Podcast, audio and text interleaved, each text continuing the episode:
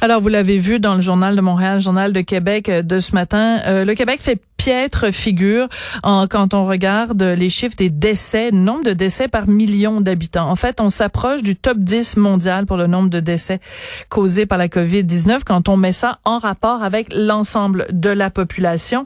On va en parler avec Maître Paul Brunet, il est président du Conseil pour la protection des malades. Maître Brunet, bonjour. J'imagine que chez vous, il doit pas y avoir dans vos vitres beaucoup de petits arcs-en-ciel avec marqué ça va bien aller parce que vous, vous connaissez la situation sur le terrain et ça va pas bien sur le terrain, Maître Brunet? Oui. Puis tu sais, euh, Sophie, quand on reçoit des plaintes, quand on reçoit des demandes de, de parents, de familles, c'est sûr que le soir, quand tu te couches, euh, ça, ça s'évacue pas. Là. Tu gardes ça sur mm. tes épaules et c'est plus accablant. Mais c'est le travail et l'œuvre que mon frère a fondé il y a 45 ans et qu'on essaie de mm. perpétuer c'est pas évident, mais euh, on lâche pas et on essaie de le faire avec le plus de dignité possible, surtout avec euh, les familles qui sont éprouvées quand elles nous appellent pour euh, leur demander de forcer une administration à leur donner un dossier médical de leur père qui est mort hum. et à qui on veut pas donner le dossier, puis on veut pas dire de quoi il est mort. Fait c'est des batailles, des batailles de tranchées là. C'est littéralement ça qui se passe. Donc, ça veut dire que même aujourd'hui, même dans cette situation qui est gravissime, qui est dramatique, il y a un manque de collaboration de la part des différentes administrations?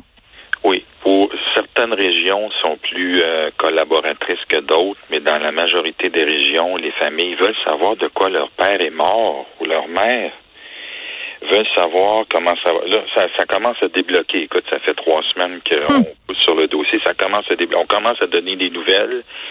Mais là, tu sais, la famille apprend que le, père est décédé, mais ils savent pas de quoi. Fait tu sais, quand on a demandé il y a quelques semaines que le coroner en chef examine les décès puis les rapports de décès sur les gens qui sont morts en CHSLD, là, mm. c'est pour ça. Oui. Pour qu'on sache véritablement de quoi sont morts les gens. Et j'ai peur que la, comment on en parlait déjà, que la, la cause euh, de mort naturelle est le dos large, encore une fois, hmm. cette, cette fois-ci. Parce que je pense, par exemple, à, la presse ce matin qui disait, avec euh, à, l'appui des témoignages de gens sur le terrain, que le nombre officiel qu'on nous donne, semble-t-il, serait largement sous-estimé. Oui, ça c'est quelque chose. Tu sais, quand M. Legault a annoncé il y a quelques semaines, puis peut-être sa faute. Il a, annoncé ça avec l'information qu'il avait, mais quand il a dit qu'il n'y avait que cinq ou six CHSLD problématiques, il se rend bien compte qu'il était mal informé, pauvre lui, alors que nous, on recevait ça de partout, puis même les médias aussi, vous étiez documentés. Absolument. Alors, euh, c'est triste qu'il n'ait pas eu, mais tu sais, et, ça, c'est peut-être une leçon, je sais pas, mais quand on, on parle pas au monde, on n'écoute pas le monde sur le terrain, sur ce qui se passe, ça se peut qu'on ne reçoive que l'information que certaines administrations veulent bien communiquer, ou peut-être ne l'avaient-elles pas, ces informations, ces administrations, mais en tout cas, on est on est dans le trouble, euh, c'est le cas de le dire, et euh, on essaie de répondre à tout le monde qui nous appelle, que ce soit pour un rapport médical, que ce soit pour demander à être enfin qualifié, reconnu comme mm. proche aidant, alors que ça fait trois ans qu'on va nourrir sa mère puis qu'on n'est pas reconnu pour ce faire, malgré l'annonce du premier ministre à l'effet qu'on peut entrer. Alors, quand on annonce quelque chose en haut, des fois, c'est pas toujours la réalité sur le terrain et ça, faut se battre. Euh, des fois, en mettant un peu de pression, en, tu sais, je suis obligé de dire dans certaines mises en demeure, on se réserve le droit de vous poursuivre ou même d'aller dans les médias. Ça que ça, ça semble faire bouger. C'est probablement vous autres qui, qui nous permettez de réaliser. Ben oui. Donc, vous envoyez en ce moment, Maître Brunet, régulièrement des mises en demeure au nom du Conseil pour la protection des malades pour faire bouger les affaires. Oui, Sinon, on va commencer à donner des noms puis des administrations qui à qui on doit tirer l'oreille. On veut pas faire ça. Là. On veut que les choses s'améliorent. On veut pas faire paniquer plus, mais faut collaborer. On veut savoir de quoi nos proches sont morts.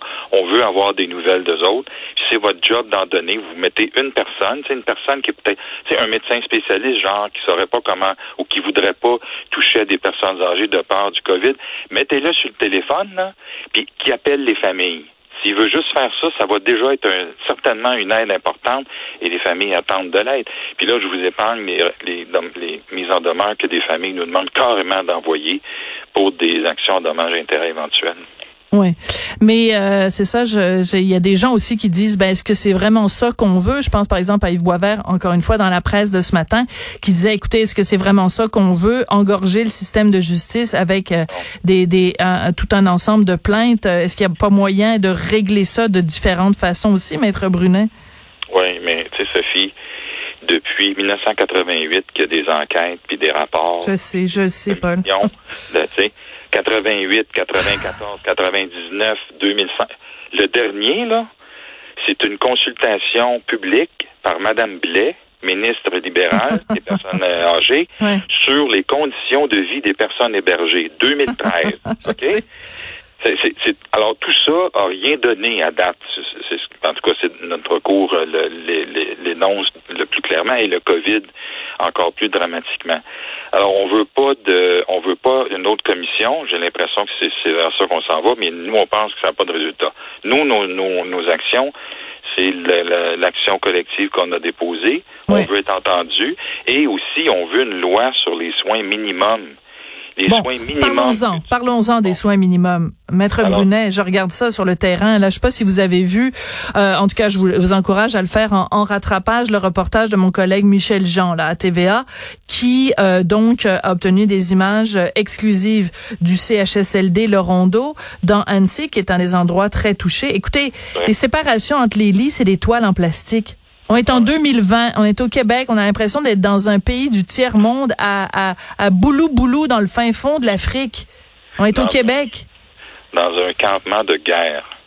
Absolument. On a l'impression d'être dans un camp de réfugiés euh, où il y a un hôpital de fortune. Ben non, on est au Québec dans un CHSLD et il dit, il dit, décrivait Michel euh, des lits qu'on peut même pas brancher à l'électricité, des lits pour pour essayer de soulager les malades en les en leur permettant de se redresser. On n'arrive même pas. Des gens qui meurent seuls, affamés, déshydratés, souillés. C'est tout ça le Québec en 2020? Écoute, euh, c'est pas drôle. Euh, il faut pas décourager les troupes qui sont sur le terrain, mais c'est une situation qu'on est en train d'examiner. Et plus nos recherches avancent, plus on se rend compte que le Canada, le Québec en particulier, aurait pu ou aurait dû savoir que c'est là où il fallait agir d'abord. Mais ça a pris un mois avant qu'on agisse. Ce n'est que le 2 avril que le ministre a annoncé que c'était bien important les CHSLD et les personnes âgées.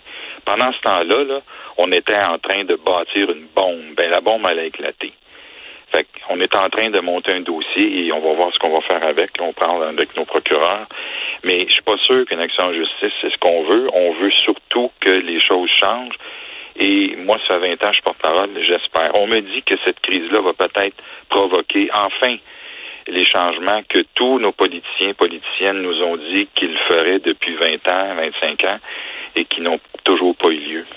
Ça veut dire que ça aura pris, on est rendu, on a dépassé le cap du 1000 morts, ça aura pris 1000 morts pour finalement faire bouger le gouvernement pour qu'il entende ce dont on parle depuis 20 ans. D'ailleurs, de tout de suite après la, petite pause, là, je vais parler avec Michel Claire qui avait fait justement cette commission d'études en 2000. Bon, alors je vais vous quitter, euh, Maître Brunet, pour aller parler à Michel Claire. Justement, on va parler de cette inaction pendant les 20 dernières années. Merci beaucoup, euh, Maître Brunet, puis bon courage à tous les gens sur le terrain. Merci. Elle réagit, elle rugit. Elle ne laisse personne indifférent. Sophie Durocher. On n'est pas